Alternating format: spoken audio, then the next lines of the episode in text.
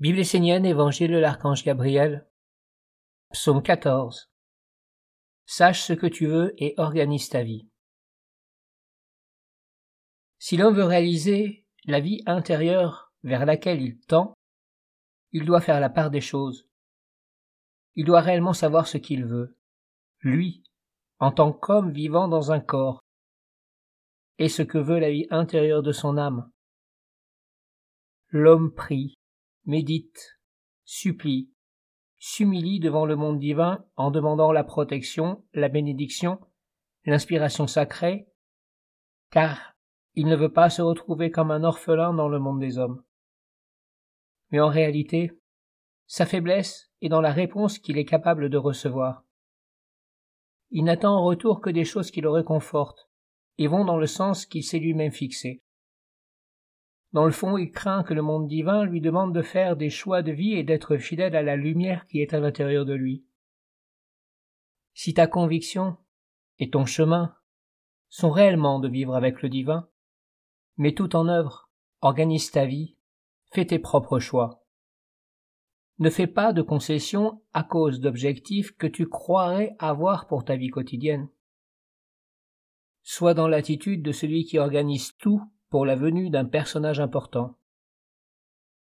Souvent l'homme se trompe en croyant qu'il doit d'abord arranger ses affaires extérieures.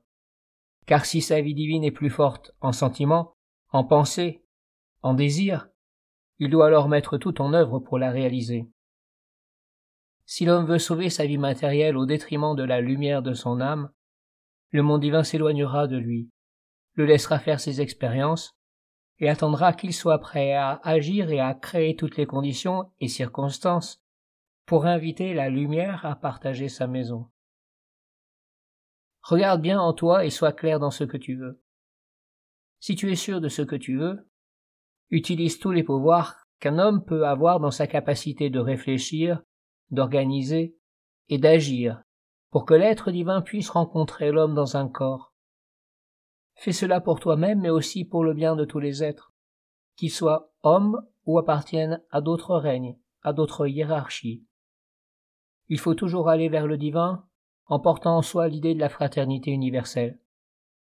Va dans ce sens et toute ta vie spirituelle, matérielle, sentimentale, s'organisera, car si tout est bien dans ta vie intérieure, tout sera bien dans ta vie extérieure ne reste pas dans l'abstraction d'un vouloir, dans l'attente d'occasion pour te tourner vers le divin. Chaque jour fais grandir la semence qui est en toi, et surtout, ne te conforme pas forcément à ce que l'on te dit, mais modèle-toi pour accueillir le plus pur, le plus grand, ce qui te veut le bien, ce qui veut que tu sois un homme dans toute la beauté et la grandeur.